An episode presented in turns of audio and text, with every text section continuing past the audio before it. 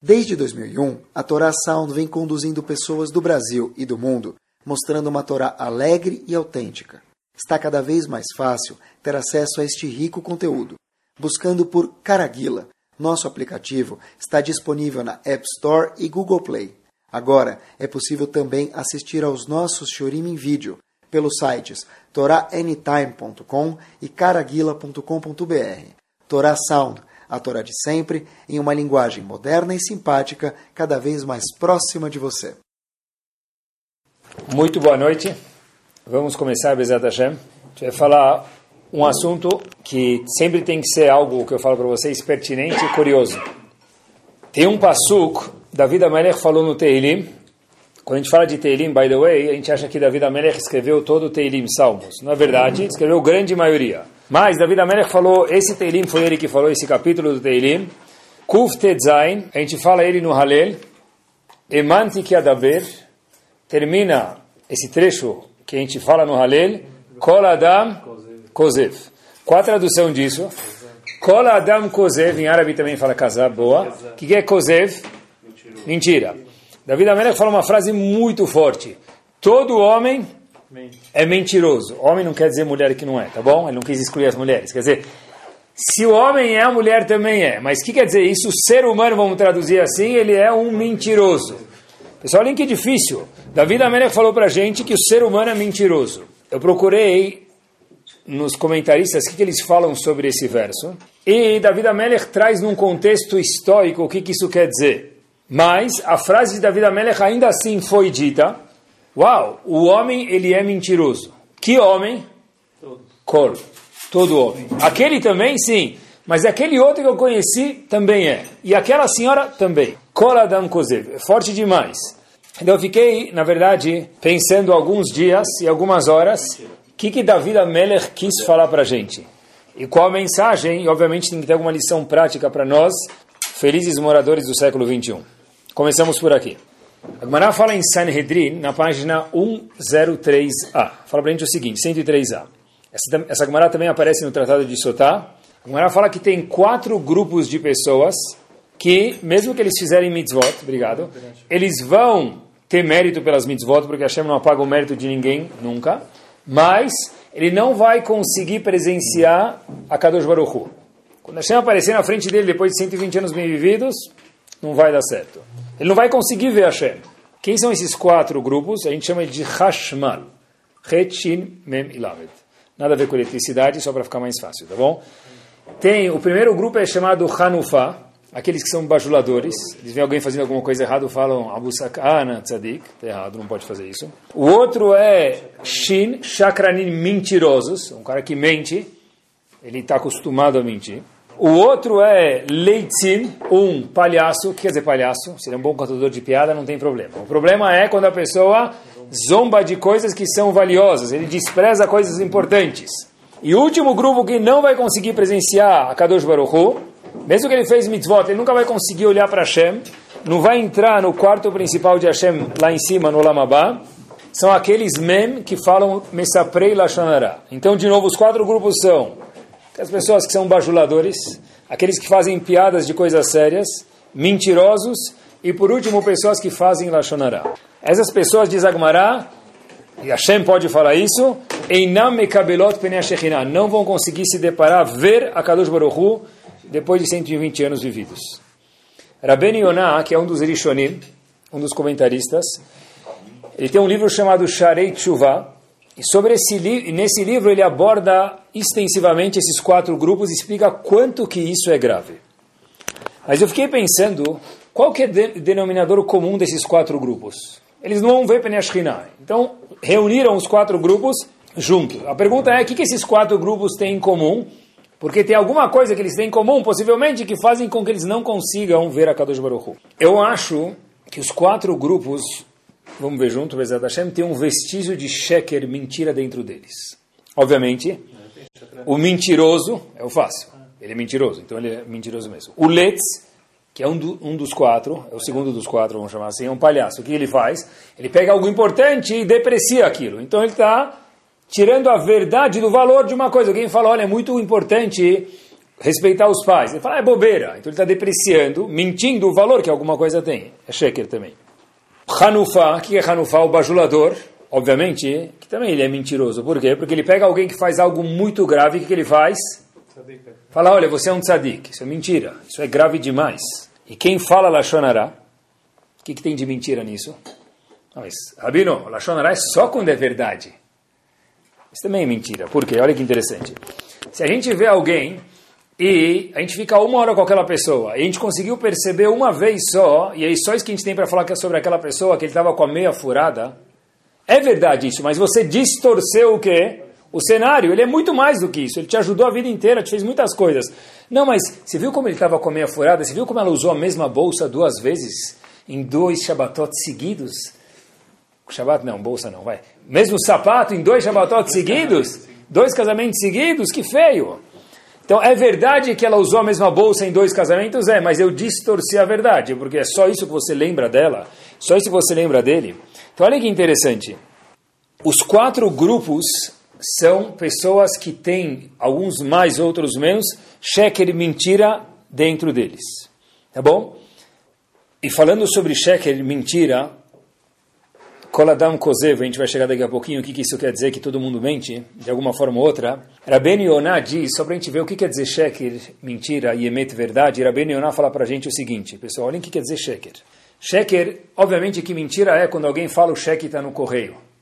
E agora mais tem greve de correios, então o cheque vai chegar daqui seis meses. Tá culpa banco, do correio. Não é? Ou, onde você está? A gente combinou meio-dia embaixo. Puxa, está um trânsito aqui. Uf, ainda bem que me ligaram, agora eu vou descer do escritório. Quer dizer, não tinha nem saído do escritório, falou que estava trânsito. Isso também é mentira. Ou, eu já fui, eu já fiz, eu já viajei, eu já conheci o lugar. Fiquei naquele hotel. É mentira, não pode falar isso, é mentira e, obviamente que isso é proibido. Mas, olhem o que quer dizer sheker, pessoal, olha até onde vai o conceito chamado mentira de acordo com a Torá. Quando alguém convida uma pessoa, fala para ele, por favor, vem jantar em casa. Se essa pessoa vier e falar sim, o que acontece? Eu desmaio. Fadal de elevador não tem esse problema, tá bom? Por quê? Todo mundo sabe, fadal de elevador, se alguém perguntar para algum ashkenazi que é tfadal, ele vai falar, tipo, boa noite. Tfadal quer dizer bem-vindo, não quer dizer boa noite. Mas você sabe, entra. Mas é no elevador, você fala Tfadal quer dizer chega aí.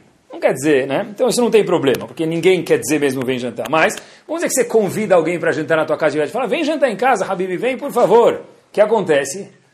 Você fala, não dá, vem, vem. Você só convida porque ele sabe que ele não vai vir. Se ele fala, na verdade, sabe o quê? Boa ideia, acho que eu vou jantar na tua casa. Desmaia. Eu costumo fazer isso. As pessoas falam, Rabino, você não quer carona? Fala, me dá carona. Eu falo, Tá bom, eu vou aceitar a tua carona. Para onde você vai? Eu falei, vou para minha casa, para Granja Viana. Falou, não, não, não, não quis dizer isso, tá brincadeira, né? Então, Sheker diz Rabenuná para a gente até convidar alguém para alguma coisa, sabe que ele não vai vir, isso é mentira, porque você não está convidando ele de verdade. Inclusive na Lahá está escrito, se eu tenho uma champanhe, que eu abri essa champanhe, e por qualquer ocasião eu abri, mas a rolha está tão bem colocada, e aí já veio o meu amigo jantar em casa, e vai sair o gás da champanhe, preciso usá-la de alguma forma. Eu falo, opa! Très brut, de não sei da onde lá, eu pego a champanhe e vou abrir para você. Pá! Que, que eu fiz? Menti. Porque eu não abri a champanhe para ele, nem comprei para ele, falei que comprei o que abri para ele, eu já comprei para quem? Para outra pessoa. Então isso é chamado sheker.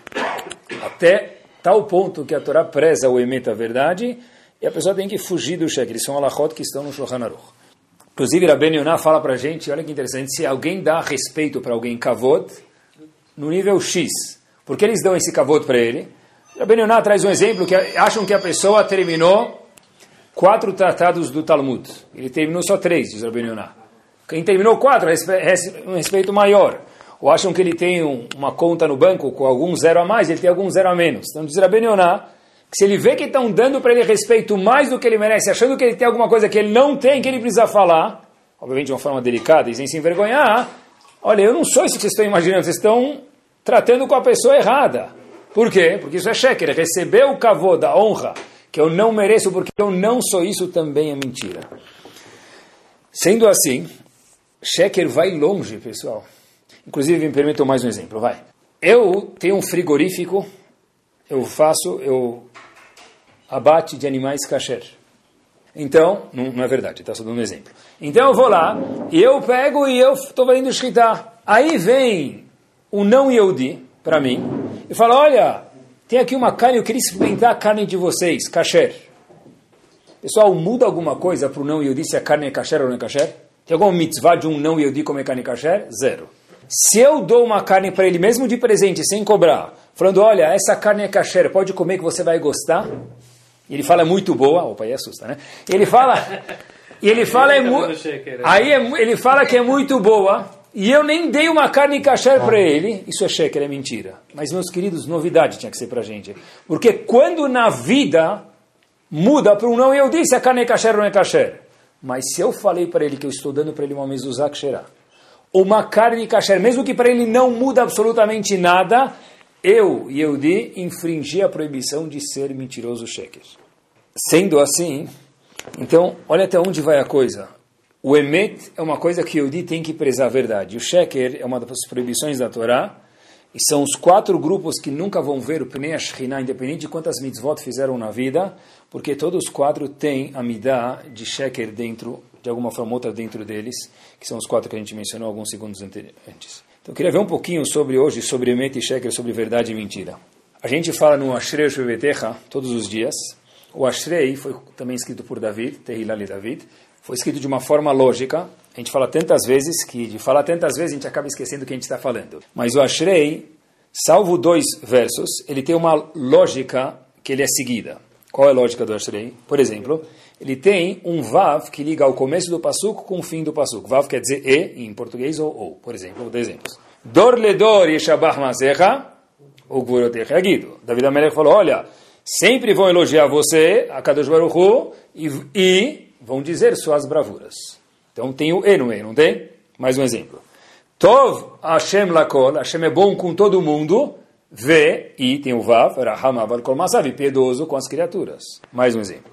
Kevod malchut echayomeru, u, Vav, gvurat heidaberu. Vão falar os louvores de Hashem, a grandeza de Hashem, o reinado de Hashem e as bravuras de Hashem. Então o Tehilim, esse périodo do Tehilim Ashrei, tem isso, vírgula, tem um Vav que junta e ou e aquilo. Salvo um passo que eu vou mencionar para vocês agora, que foge essa regra, tem dois, eu vou mencionar um só. O passo fala o seguinte: Karov Hashem lechol koreav, disse David Amelech no mesmo capítulo do Teilim, Hashem é próximo de todo mundo que pro, procura ele. Não tem vav aqui nesse que esse passuco não tem vav. Que como termina o passuco? Lechol asher ikrau beemet. Mas, nesse passuco não tem um vav. Porque todos os sukim tem Hashem é bom e legal. Vamos contar as bravuras de Hashem e como Hashem é, os atos de Hashem são espetaculares. São duas coisas em cada verso. Mas nesse verso do Teilim, no mesmo capítulo, está escrito que não. Karov Hashem lechol koreav. Hashem é próximo de todo mundo. Opa, tem uma ressalva. Lechol Hashem ikrau bemet. Se eu procurar Hashem com quê? Com verdade. Não é e, é obrigatório isso. Nesse passuco não tem algo a mais. Esse passuco está... O fim do passuco não fala outra coisa. Ele vem redefinir, vem definir o começo do passuco. Karov Hashem lechol koreav. Opa, uma definição.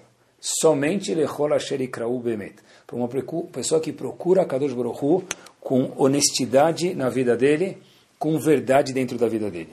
Óbvio que se eu sou vendedor de morango, eu aproveito as, o trânsito dos feriados de São Paulo para vender morangos, e eu coloco os morangos bonitos em cima, e o cara compra três caixas por 10 reais, ele levanta, embaixo tem pedra, ou tem morango, parece geleia de morango, está tudo amassado, então óbvio que não é, né, lechol korav lechol que ele não está procurando a verdade, essa pessoa ele é um enganador, é um desonesto, alguém que vende morangos assim.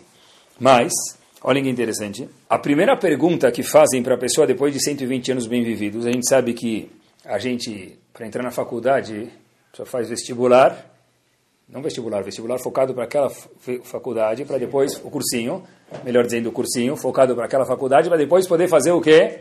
O vestibular. Nesse, o poderoso pessoal, nesse mundo, a gente tem um, um cursinho de 120 anos, para depois fazer o vestibular daqui 120 anos. Olha que interessante. Uma das primeiras perguntas, ou a primeira pergunta que a Hashem faz para a gente, qual que é daqui 120 anos? Será que você, homem, será que você, mulher, será que você, criança, será que você, adulto, você foi honesto durante a sua vida? Muitas pessoas perguntam, por que justo tem que ser essa primeira pergunta? Eu não preciso me matar por ser honesto. Se alguém fala, ou você rouba uma caneta ou eu te mato, eu não preciso me matar por isso. Não preciso. E tem outras coisas que eu preciso me matar. Então, por que a primeira pergunta que fazem para o fulano ou ciclano, no vestibular dele, todos nós, daqui 120 anos bem-vividos, Bezat Hashem, Habibi, você foi honesto? Sei lá, me pergunta se eu dei Torá, se eu cumpri Alachot Nidah, se eu cumpri Shabbat. Se você foi honesto, porque essa é a primeira pergunta. Pessoal, olhem que espetacular. Rahamim responde para a gente o seguinte. Porque essa é a primeira pergunta? Porque essa não é a primeira pergunta, esse é o primeiro requisito para poder começar o julgamento. Por quê? Porque se a pessoa não é honesta, nem tem como dar continuidade ao julgamento. Porque presta atenção, Kadosh Baruch vai falar para a pessoa o seguinte, querido, você colocou tefilin? Sim. Então você merece muitas estrelinhas. Mas presta atenção, se o tefilin que você comprou foi usado o dinheiro ilícito de acordo com a Allahá, então esse tefilin não é nenhum tefilin para mim, disse Hashem. Se a tzedakah que eu dei foi porque eu trabalhei no Shabat, então Hashem falou, a tzedakah não vou considerar. Então prestem atenção, a primeira pergunta que Hashem faz para a pessoa é: você trabalhou honestamente? Não porque talvez essa seja a mitzvah mais importante, não, mas porque senão não tenho continuidade do din, do julgamento, o vestibular nem continua. Se eu não sei meu nome, meu, minha inscrição, como é que eu vou colocar meu. Como é que eu vou começar a fazer o vestibular? O nome da pessoa, a identidade, o RG da pessoa é: você foi honesto, teve emet na sua vida? Por quê? Não que é a coisa mais importante, de novo, porque sem isso, olha que poderoso, o dino julgamento da pessoa nem existe. Por quê? Porque como é que eu vou julgar alguém e dar recompensa pelas mitzvot se não veio de forma lícita o pagamento das mitzvot? Eu vi uma história que aconteceu mais ou menos em 1850 e teve um jovem que estudava no yeshiva na Europa e ele começou a perder minha algumas vezes. Por que ele perdeu minha? Mundial, Copa do Mundo, Olimpíadas, o que ele perdeu? Estudava, perdia o horário, estava envolvido no estudo e perdia a minchá. Quem te diria para ele? Hazako Baruch é tzadik, né? E a verdade é um tzadik. Mas, esse menino, esse jovem sabia que estudar não permite com que eu perca o horário de minchá, não perca a tefilá da reza de minchá. Então, Rav Israel Misalan tinha três alunos um dos alunos de Rav Israel Misalant se chamava Rav Naftali Amsterdam. Esse jovem foi para Rav Naftali Amsterdam e falou, olha, eu vou perguntar para ele, depois de muita coragem, como é que eu faço para não perder mais o horário de Minha quando eu estiver envolvido no meu estudo? Então, ele chegou para o Rav e falou, Rav, personalidade gigante, um dos alunos do Rav Israel Misalant, falou para ele, Rav, é, é, engasgou um pouquinho aí, depois colocou a primeira e foi. Como é que eu faço, Rav, para não perder mais horário de Minha? O Rav vira para ele e fala, você perde Minha ou está me falando que você reza Minha sem Minyan? O menino estava morrendo de vergonha falou, não, não, perder Minha não, Ravino, peraí, rezar sem Minyan, onde na verdade, o que, que era? Ele perdia Minha completamente, porque ele estava estudando. Ele ficou com vergonha e falou para o Rav, não, eu, eu rezo Minha só que sem Minyan. Aí o Rav falou para ele, não se preocupa, olha, tem uma solução. Começa a estudar na Yeshiva. E aí, quando começarem a rezar Mincha na Yeshiva, você vai ter que ver todo mundo parando para Sheshuvete, Korbanot, Kadish. Você vai parar e rezar com eles. Falou, Rav, muito obrigado. Ele saiu de lá, passou um, dois dias, ele soube e começou a olhar para os botões da camisa dele e falou, olha, eu menti para o Rabino. Porque eu fui lá para falar para ele que eu não rezo Mincha porque eu estou envolvido no estudo. Eu falei para ele que o quê? Não é que eu não rezo Mincha, é que eu perco o Minyan, porque fico com vergonha. Então, ele foi para a Yeshiva dele, Yeshiva de Slabotka, e tinha um gigante que era o Rosh Yeshiva de Slabotka, a gente chama os Rabanim, os chefes das Yeshivot, antigamente chamavam Alter, então chamado o Alter de Slabotka, tá bom? Era Finkel, e esse menino era aluno dele, falou para ele, Rav, eu queria sua ajuda que eu menti para Rav Naftali Amsterdã. Eu fui com um problema, fiquei com vergonha, falei que eu rezava 100 milhares, na verdade eu nem rezava Minha. Que eu tenho que fazer? O Walter Slabotka era uma pessoa muito calma, muito respeitosa, falou para ele, simples o que, que você precisa fazer. Volta para a casa dele, bate na porta e fala para ele que você mentiu. Eu vou voltar para Naftali Amsterdã falar que eu menti para ele. Ele falou, meu amigo, meu querido aluno, essa é a solução. Falou, Rav, por favor, tá, outra coisa, alguma segurá, da tzedakah, colocar chave dentro da halá, fazer botzai peça. Ela é eu, botar um hamster atrás do carro, meio que faça barulhinho. Alguma fita vermelha em volta do pulso, eu boto no tornozelo também. Não, falou, não vai adiantar. Tá bom. Falou, ou você vai falar com ele e depois você volta, ou vai ser a última vez que você vem falar comigo. Então o menino falou, não tem outro jeito. Estava frio, era inverno na Europa. Esse menino começou a andar e falou que cada passo parecia uma eternidade, em direção à casa do Rav de Amsterdã. E ele está andando assim, cada passo ele vai chegando, vindo aquela porta, fala, tomara que não seja aqui, tomara que a porta esteja errada. Ele vai chegando, ele vai... Ele chega perto, ele sabia onde era, porque ele já tinha ido lá a primeira vez. E ele começa a subir os degraus, aqueles três degraus para bater na porta, virar uma ceneta. Ele vai encostar na porta ele sente uns tapias nas costas, dele, esse menino. Então ele olha para trás e fala, quem está atrás de mim já? Ele olha um jovem, ele fala, esse jovem olha para trás, vê outro jovem e fala, sim, como posso te ajudar? Ele fala, não, o Walter de Slabotka pediu para mim vir te chamar. Ele falou, não, mas é ele, ele próprio que falou para mim bater na porta e falar que eu estava mentindo, por Amsterdã, Amsterdã. Ele falou, não, não, ele pediu para te chamar. O menino volta para o Rav e fala, Rav, eu não consegui bater na porta. Ele estava na porta dele, o senhor mandou um mensageiro me chamar. Ele falou, já é suficiente. Eu não queria que você passasse vergonha. Eu queria que você sentisse aqueles passos que iam demorar a eternidade para você, para chegar até a porta da casa dele e falar o quê? Eu menti para o senhor. Eu não tenho permissão de te deixar passar vergonha. Então, obviamente que eu nunca pensei que você ia até ele. Mas eu queria que você sentisse quanto que é grave mentir, ser uma pessoa chakran mentirosa. Mas a ideia que tem aqui, pessoal, é fortíssima. O Shlakadosh, ele fala que tem algumas coisas em relação a Hinuch, educação dos filhos, que a gente não pode abrir mão. Uma delas é Emet e Sheker, verdade e mentira.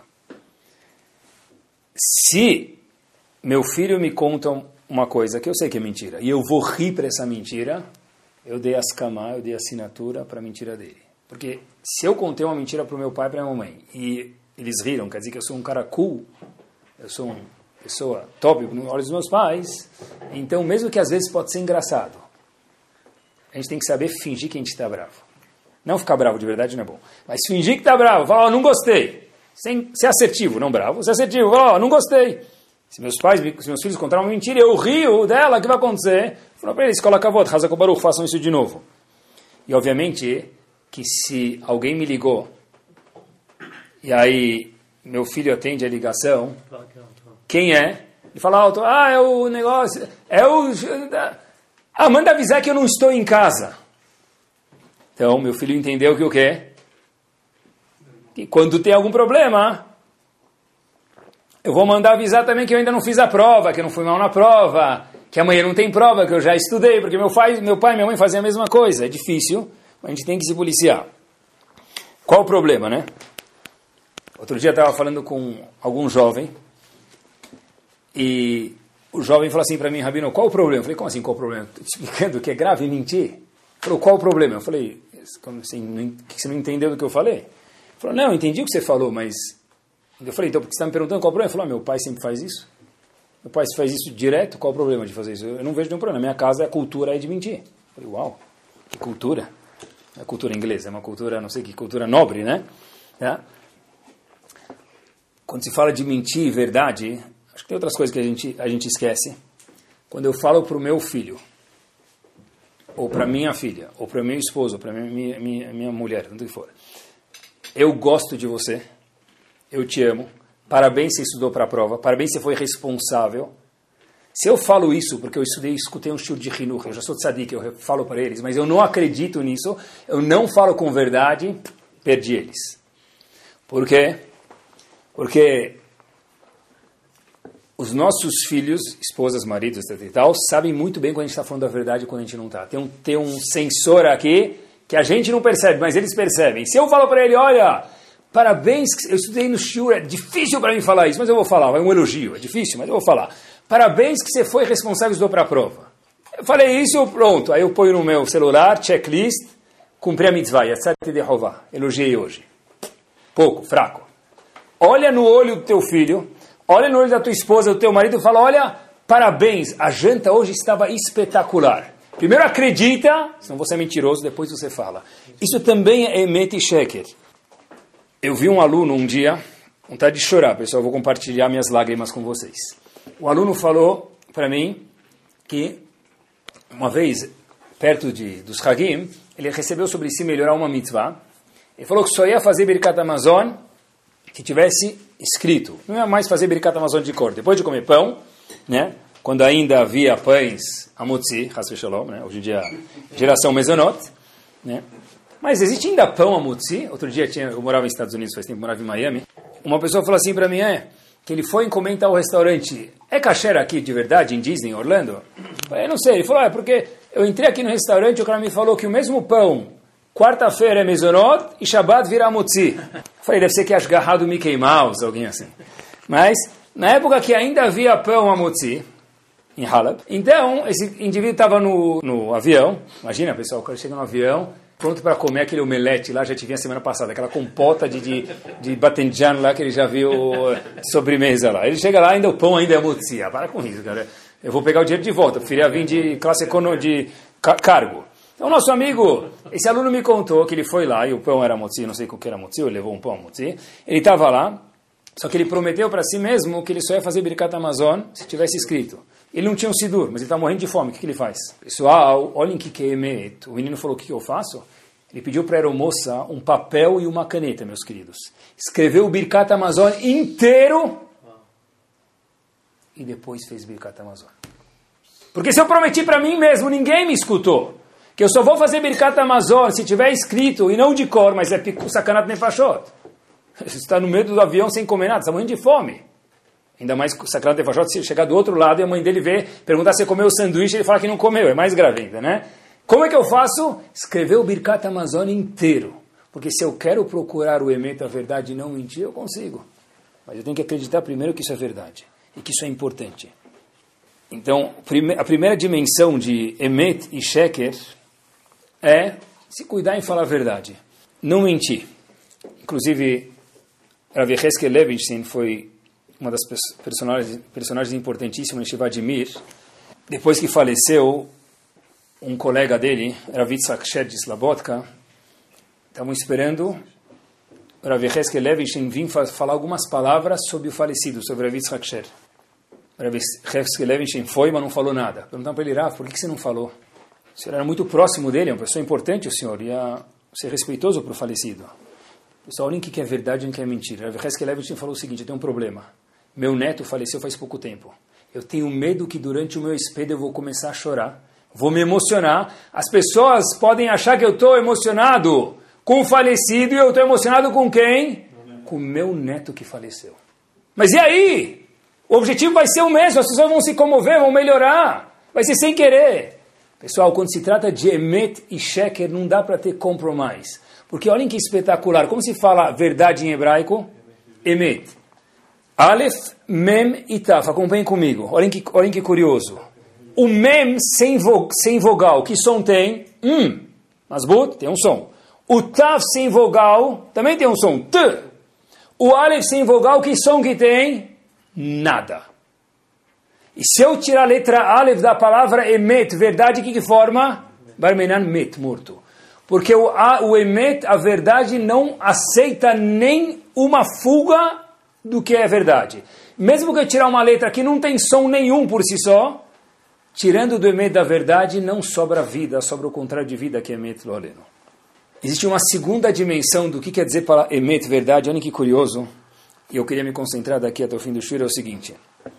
Contam que um Bahur Yeshiva, um jovem, estava em Yeshiva o dia inteiro, nunca viu o business, ele foi conhecer o Shuk, foi para Israel conhecer o Shuk, estava lá na feira lá de Israel, e sabem que Israel mais legal não é comprar, é negociar. Você comprar um saco de bizer lá, é bom, legal é brigar com o cara, sair de lá, pegar o bizer e o cara ainda, ainda tem que te pagar para você levar o bizer.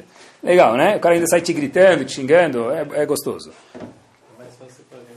Alguns gostam. Então, esse Bahur Yeshiva, esse aluno foi, aonde ele foi, queridos? Ele foi no Shuk, ele entra lá e vê uma negociação de cavalos. Então ele vê o vendedor apresentando um cavalo para vender por 500 dólares. Ah, ele vai lá, o comprador, ele fica escutando a negociação, o comprador leva o cavalo por quanto? 50 dólares. Tá bom. Ele fala, uau, que interessante. Fala para o cara, mas, meu amigo, você foi de 500 para 50? Você foi enganado, você não percebeu? O comprador era muito bom, negociou e falou, o vendedor fala, meu amigo, eu estou aqui faz tempo no show, quem que foi enganado? O cavalo está doente, meu querido. Eu vendi um cavalo doente por 50 dólares, não vale um, um o cavalo, não vale um dólar. Eu vendi por 50 dólares, eu fiz um ótimo negócio. Bahur Yeshiva, estava no Shiur aqui, escutou sobre Emet, verdade, verdade, que ele fez. Correu lá um quilômetro, foi até o comprador, foi à fazendinha do comprador, falou para ele, meu amigo, você comprou um cavalo doente, pega teu dinheiro de volta. Aí ele falou, comprador falou para ele, que cavalo doente, você não sabe?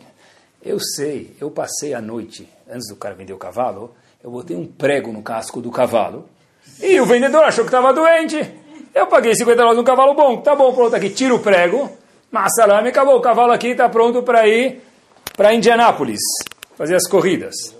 É, tá bom, vai no jockey lá. Aí o Bahur, Tzadik, escutou o Shur de verdade que ele faz, vai correndo pro vendedor, falou, meu amigo, você vendeu um cavalo que valia 500 por 50? Ele falou, ele falou você não sabe, você não sabe. Na verdade, o cavalo estava doente. O cavalo estava doente. Eu vi ele entrando, colocando o prego, eu fiquei feliz para ele achar que era o prego que estava causando tudo, mas era a doença do cavalo.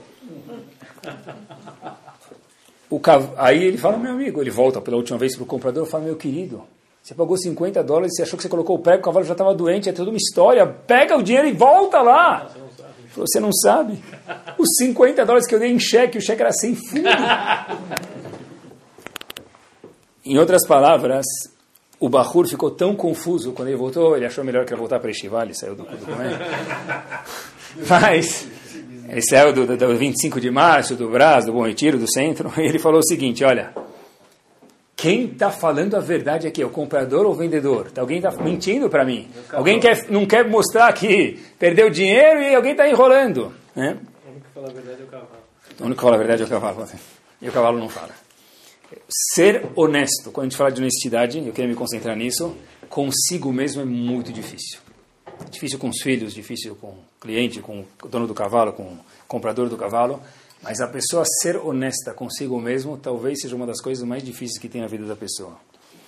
Por quê? Olhem que curioso. Outro dia, um jovem veio para mim correndo, suspirando. Rabino, você viu o que eu vi? Falei, não sei, talvez sim, talvez não. O que você viu? Ele falou, não, eu estava outro dia num lugar e deram um shiur, uma aula sobre os códigos da Torá. Eu falei, como assim? Eu já sabia, mas quer que ele me contasse para acalmar um pouco. Como é que é? Ele falou, gente, eles colocam a Torá em linha, sem separação, uma letra atrás da outra, sem separar, e procuram e acham, eles te constatam isso. Está escrito que, por exemplo, Rabin foi assassinado, né? Israel. Infelizmente, a data que ele foi assassinado, está escrito Trump, quanto está escrito nasci, presidente, a data que ele virou presidente, e a probabilidade matemática disso acontecer é um sobre milhões, cientificamente falando. Aí ele falou, Rabino, a Torá é verdadeira! Falei, uau, que legal, fiquei feliz. A gente é contagioso, eu fiquei um pouco contagiado com isso. Eu comecei a acreditar também que a Torá era verdadeira quando ele me contou. Aí, o nosso amigo sai da sala onde ele estava, volta para a vida dele como la même chose, la mesma coisa, the same thing, o todavar. Não mudou nada. A pergunta é, meu amigo, você viu que a Torá é verdadeira? Você veio pulando aqui, parecia uma pipoca me contar isso. Como é que você não muda? Obviamente, emocionalmente falando, está certo que é difícil a pessoa mudar, é muito difícil a pessoa mudar, poucas são as pessoas que mudam no mundo. Mas tem um ponto. É o seguinte: vai falar, poxa vida, está escrito na Torá que o único. Quantas vezes a gente já não escutou isso? Já é batido. O único animal, não devia ser, o único animal que tem no mundo inteiro, que não descobriram ainda as espécies de animais que tem rodando pelo mundo ainda, já é escrito na Torá há milhares de anos atrás, que é ruminante e não tem casco fendido, qual que é? O porco, mais nenhum. A Gemara pergunta, Moshe Rabbeinu era caçador? Como é que ele conhecia todos os animais? Daqui prova Gemara, uma das provas, obviamente, que a Torá, que daqui também, a gente vê que a Torá é verdadeira. Uau! Talvez a gente vai arregaçar a sobrancelha um pouquinho, levantar, regalar um pouquinho. Baruch, Torá Veiadir. Por que a pessoa não muda? Porque ele não é honesto consigo mesmo e não muda. Se eu vi que é verdade, como é que eu posso voltar para casa e continuar falando com minha esposa, com meu marido, com meus filhos, amanhã rezar sem minyan e daí por diante? É impossível isso. O maior aluno que o Hafetz Haim teve se chamou Rav Hanan Wasserman. Hashem encontrou ele faleceu na mão dos nazistas. Os nazistas mataram ele. Rav Hanan Wasserman tem um resumo, uma brochura que fica atrás da explicação dele, comentário dele sobre o Masechet Evamot. Um tratado muito difícil e ainda com comentários fica mais difícil ainda. Mas ele faz uma pergunta lá espetacular. A gente fala no Kriyat Shema, Lotaturu ahare levavchem ve'achare enechem. Pessoal, a gente fala isso milhares de vezes. Não desvia atrás do teu coração. Lotaturu ahare levavchem. O que quer dizer isso? Não segue teu coração, não vai para a esquerda? O que, que eu não posso fazer? Quer dizer não sigo o meu coração? A gente fala todos os dias. O que, que eu tenho que pensar nessa hora? Qual a tradução literal disso daqui? Pessoal, olhem que pergunta espetacular que eu travei o Hanan Wasserman. Devia estar escrito Lotatura Harei o quê? Da'atchem. Ideias erradas, não é vontades.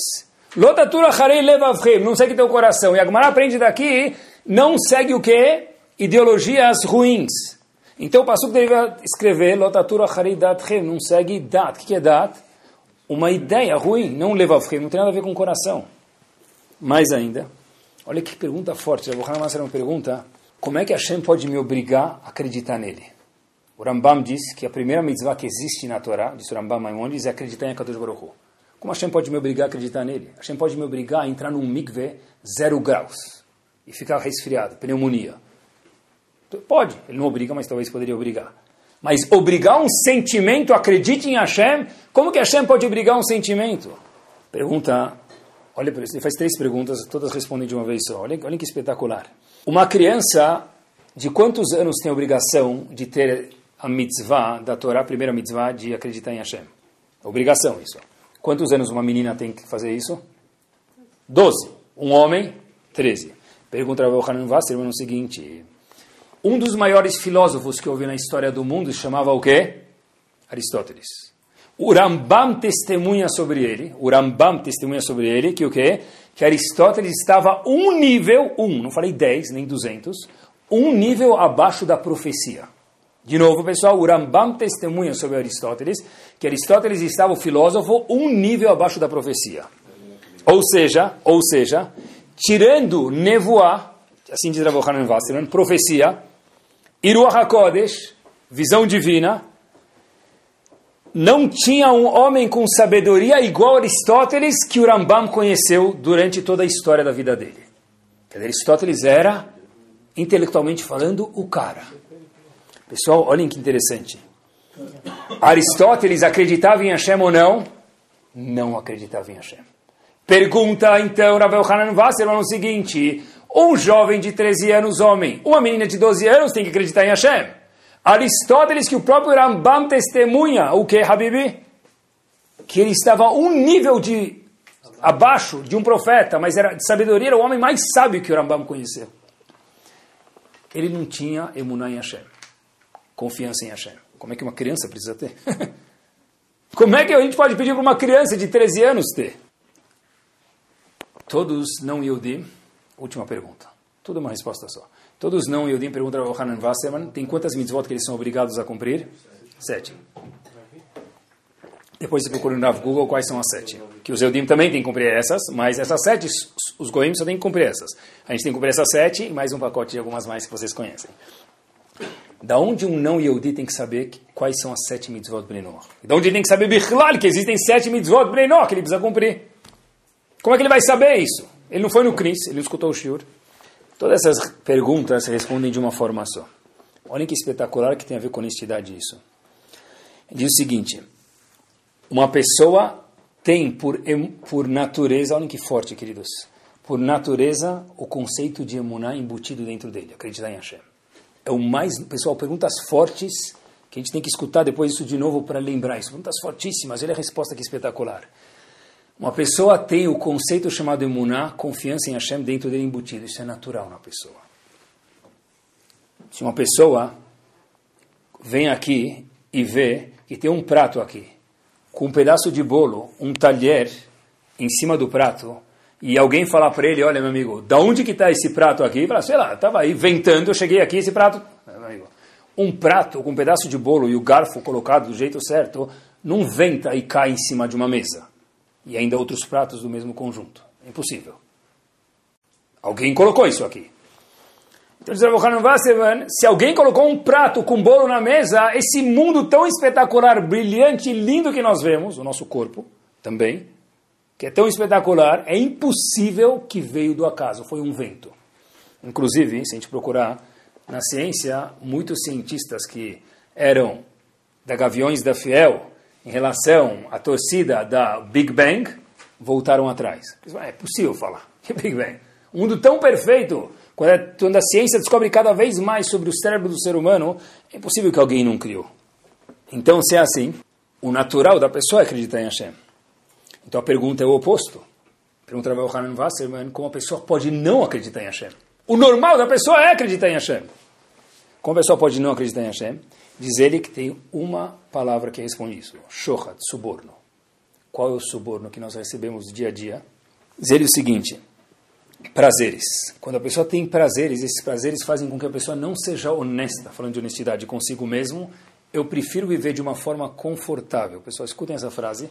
Prefiro viver de uma forma confortável, não verdadeira, do que viver de uma forma que eu tenho que mudar e seguir o Emet, a verdade. É não mentir para si mesmo. Eu quero prazeres. Eu tenho prazeres, eu não quero mudar. Se eu falar que a Torá é verdadeira, que eu não posso mais ficar bravo, vai me comprometer. Porque eu não vou ficar bravo.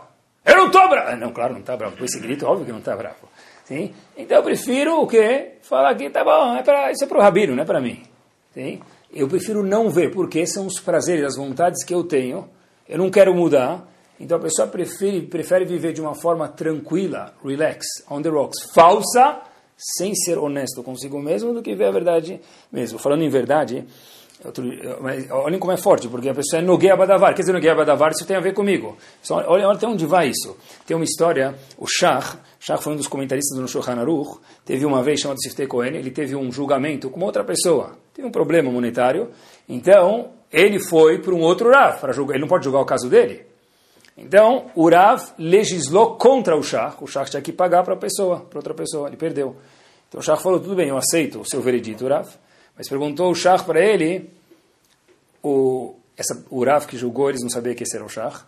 Falou para ele, olha, onde o senhor viu essa, essa lei? Eu quero aprender. Então esse Rav que julgou o Shah, e o Shah perdeu, falou, olha, tem uma brochura nova que saiu de um comentário chamado Sifte Cohen, o Shah, e lá está escrito isso. Pessoal, ele próprio tinha escrito isso. E quando perdeu, falou: Eu acredito no julgamento, mas onde você viu isso? Você próprio escreveu na sua obra isso. Por quê? Ramim aprende daqui quando a gente é Nogueia Badavar, quando isso tem a ver com a gente. Então a pessoa fica cega. Inclusive contam, falando, falando de honestidade, né, que tinha três pessoas estavam uh, indo viajar, e aí eles foram, estavam viajando, e aí chegaram, escureceu antes da hora, não conseguiram chegar no hotel tinha um Yehudi, um índio e um político. Aí eles tinham que dormir em algum lugar. Então eles foram lá, acharam uma casebre, um casebre lá, estava escurecendo uma luzinha e bateram. Falou, olha meu amigo, a gente pode, por favor, entrar aqui e dormir aqui? A gente perdeu a conta, chegou no lugar errado. E a gente, só uma noite. O cara falou, claro que pode entrar. Você dorme na minha casa, mas é uma casa muito simples. Falou, tem lugar para duas pessoas aqui. Estão em quantos? Falou, é, um, dois, três. Falou, ah, não, não tem onde dormir, tem dois. Mas o pasto aqui é grande, você vai ter que ficar lá fora. Aí falou, tá bom, a gente se vira, vamos só entrar. Entraram uns três lá, não tinha lugar para os três deitarem, tinha só dois deitarem. Então, o índio falou o quê? Eu vou dormir lá fora, não tem problema, vocês ficam aí. O índio sai, passou meia hora, o pessoal já está caindo no sono, ele volta. Falou, eu não posso dormir aqui no pasto, falou, me deixa entrar. Falou, o que aconteceu? Falou, tem uma vaca aqui, a vaca é nosso Deus. A gente não pode dormir aqui no... Indiano. Indiano. Então o indiano falou, a vaca é nosso Deus, então a gente não pode dormir aqui. Tá bom? Então, nesse caso foi o Yudi lá. O Yudi sai para o passo e falou, eu vou dormir lá fora, não tem problema, uma noite. Ele dorme lá, aí o pessoal, cinco minutos, volta. Beleza, não vem ninguém. Sexto minuto, o pessoal começa a dormir. Bate o Yudi na porta. Fala, eu não posso ficar no pasto. Falou, mas por quê? Falou, tem porco aqui no pasto. Porco, de acordo com a minha religião, falou o Yudi, é bravo, não dá ficar, não vou conseguir dormir com um porco aí no pasto. Tá bom, então já foi o índio, já foi o Yudi. É o político. O político vai lá, passou 5, 10 minutos, tranquilo, não volta ninguém, feliz. Passados 15 minutos, começa a bater na porta. Abre a porta, bater na porta. Aí o Yehudi que sai correndo junto com o indiano lá, abrir a porta, ele abre, o que, que tem? Está o porco e a vaca batendo na porta. né? A gente não pode dormir com político. Mas pessoal, presta atenção. Quando se fala de honestidade, é difícil. Mas honestidade de cada pessoa consigo mesmo é muito difícil. Então, diz Rav Hanan Wasserman, que responde todas as perguntas. Como que a gente pode pedir para uma criança e não pedir para Aristóteles? Gente só pede para a criança, segura os prazeres um pouquinho e olha a verdade, porque a Muná está dentro de você. Por que está escrito Lodatura Harei Levavchem e não Datchem? Porque que faz a pessoa cair, escorregar o coração são os prazeres, não é o Dat, não é, não é o intelecto dele. Como que um não Yehudi tem que saber que existe Hashem? Ele tem que procurar, porque isso está dentro dele, tem que procurar quais são as sete mitzvot Bnei Todas as perguntas se respondem de uma forma só. O que faz a pessoa escorregar, o que, que é, meus queridos? São os prazeres e a pessoa não ser honesta consigo mesmo. Eu saí, eu vi os códigos da Torá e eu saí. Igual, por quê? Eu não quero mudar. Se eu mudar, vai me comprometer. Então eu prefiro viver de uma forma não honesta. É incrível isso. Mas, pessoal, eu sempre me pergunto isso. Eu não acho que é uma razão para não ir. Mas é, é muito jovem para a Marcha da Vida no primeiro e no segundo colegial. Tá bom. É culpa dos jovens, tá bom. Então a pessoa vai lá para a Marcha da Vida com 30, 40 anos de idade. Outro dia uma, uma pessoa falou, olha, poxa vida, a gente chegou na Marcha da Vida, estava lá e de repente quebrou o ar-condicionado do ônibus. A gente já ia reclamar. O monitor falou para a gente, não reclama, você acabou de sair de lá. Pessoal, e duas semanas depois se quebrou o ar-condicionado do carro. Qual a nossa reação? Será quanto sobra? Eu não acho que não tem que ir, Deus me livre. Estou falando só pensando junto com a gente. Quanto sobra de tudo isso? Eu vi gente que não podia ir no banheiro, gente que não tinha o que comer, o que beber. Quanto honesto eu sou comigo quando eu reclamo? Acho que isso também tem a ver com honestidade. Quando a gente vê num prédio que querem colocar elevador de Shabbat, quem se opõe a não pagar o elevador de Shabbat? Normalmente, o próprio Yehudi. Eu quero construir sucá. Obviamente você não vai construir açúcar num lugar que tentar não incomodar as pessoas. Olha, aonde eu posso, aonde eu posso construir açúcar? Conseguimos 10 votos, falta um. O Yehudi não quer deixar. Como o Yehudi não quer deixar se fosse não Yehudi? Eu entendo. O Yehudi não quer deixar você construir açúcar. Qual a resposta? Shohad. Mesma coisa. Prazeres. Sério que teve prazeres com isso? Muito simples. Costumo contar a história que tinha um, um cara lá, um, um indivíduo que fez bar mitzvah. Estou terminando. Um indivíduo que fez bar mitzvah do filho dele, ele resolveu convidar toda a família, mesmo que eles não conheciam. Tá bom? Convidou todo mundo. Chegou lá o pessoal, e chegou um sobrinho, sentou na mesa, não vi ele faz 10 anos, falou, oi tio, como vai? Como vai? Aí o tio falou para ele, senta na mesa principal, serviu para ele uma comidinha, uma coisa, aí o, tio falou, aí o sobrinho falou, não, eu vou pegar uma Guaraná tal. Mas come alguma coisa, não mais uma Guaraná. Ele falou, meu amigo, você vai explodir daqui a pouco, virar um chafariz, quantas Guaranás você vai tomar, quanta água você vai tomar? Falou, ah, na verdade, tia, que eu virei kasher tá, nos últimos 10 anos. Quê? Kasher? Harif? Majnun? Meu pai era rabino. Meu avô era shohet. Eu sempre pergunto, né? Se é todo mundo rabino naquela época, quem que era a congregação? Mas tudo bem, tem aquele discurso. Passa-se 10 minutos, chega o outro sobrinho que tio não vê. Ele chega com aquela calça rasgada, a cintura da calça está no joelho, assim aparecendo demonstration da cueca lá, né? Todo aquele negócio. Ele estaciona aquela moto lá, piercing até o chão. Tá negócio, aquele negócio no nariz, aparece de touro lá, aquele. Chega lá, e aí, tio, como é que vai? Aí o tio fala para ele, come alguma coisa. Ele falou, tio, eu estou na Tureba agora. Eu só como cravos da Índia com manjericão molho madeira. Aí o tio fala pro garçom, por favor, você pode trazer uns cravos da Índia? Eu falei, onde eu vou? Procura cravos da Índia, estou pagando não sei quantos mil nessa festa. Procure um cravo da Índia para alegar meu sobrinho. E a pergunta é a seguinte, por que há 10 minutos atrás, quando veio o sobrinho Kasher, teve todo o fuzuê? E agora veio aqui o outro sobrinho, que é não menos Majnun, pelo menos, ele mandou procurar cravos da Índia. Manishtana, qual a resposta, pessoal? Porque quando algo eu vejo, e eu sei que isso é o certo, todo mundo tem verdade dentro dele, honesto, no fundo todo mundo é honesto, ele sabe que incomoda. Por isso que eu não vou permitir, se eu sou Yehudi, colocar elevador de Shabbat. Porque se eu não uso elevador de Shabbat, eu não sou religioso, cada vez que eu vejo isso, se morde meu coração. Um não Yehudi não tem problema ver isso. Então ele ajuda, ele apoia, porque ele sabe que o prédio vai valorizar ainda, né? Se for em Genópolis, mais ainda. Mas olha que interessante. Esse é o shohat, pessoal. Essa é a, eu prefiro viver de uma forma não honesta a minha vida inteira. Olha que interessante. É mais fácil, é isso mesmo, né? Quando que era... Quem é mais difícil ser um Yehudi? Para terminar. Avram Avinu ou a gente? Para quem é mais difícil ser um Yehudi que cumpre as leis? Avram Avinu, que cumpriu todas as leis, ou a gente, queridos? Quem é mais fácil ser um Yehudi? Vocês acham? Avram Avinu ou a gente? Estava pensando, por, outro, por um lado, a gente tem que tornar muito mais acessível, não tem? Vou contar para vocês que vocês são meus sócios. Eu recebi um e-mail faz alguns dias.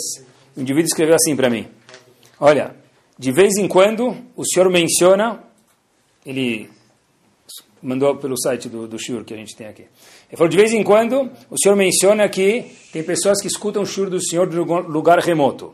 Queria lhe dizer que sou Yehudi e faz pelo menos dois anos estou acompanhando o seu Shur de Singapura. Pessoal, se eu estou em Singapura, eu tenho acesso ao Shurim. Não por acaso. Logo depois, eu recebi um e-mail. O pessoal falou assim para mim, moro em Teaneck, fala português, obviamente, né? Moro em Teaneck, New Jersey.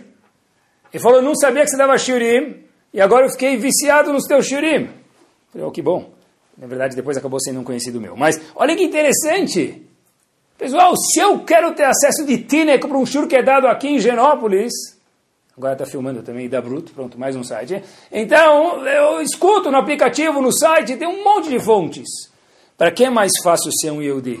Avram Avino ou a gente? Reitero a pergunta, para terminar. A gente tem mais acesso. Muito mais fácil, tem muito mais acesso, né? Mas eu fiquei me questionando porque eu fico com jovens o dia inteiro, queridos. Quem tem um teste maior?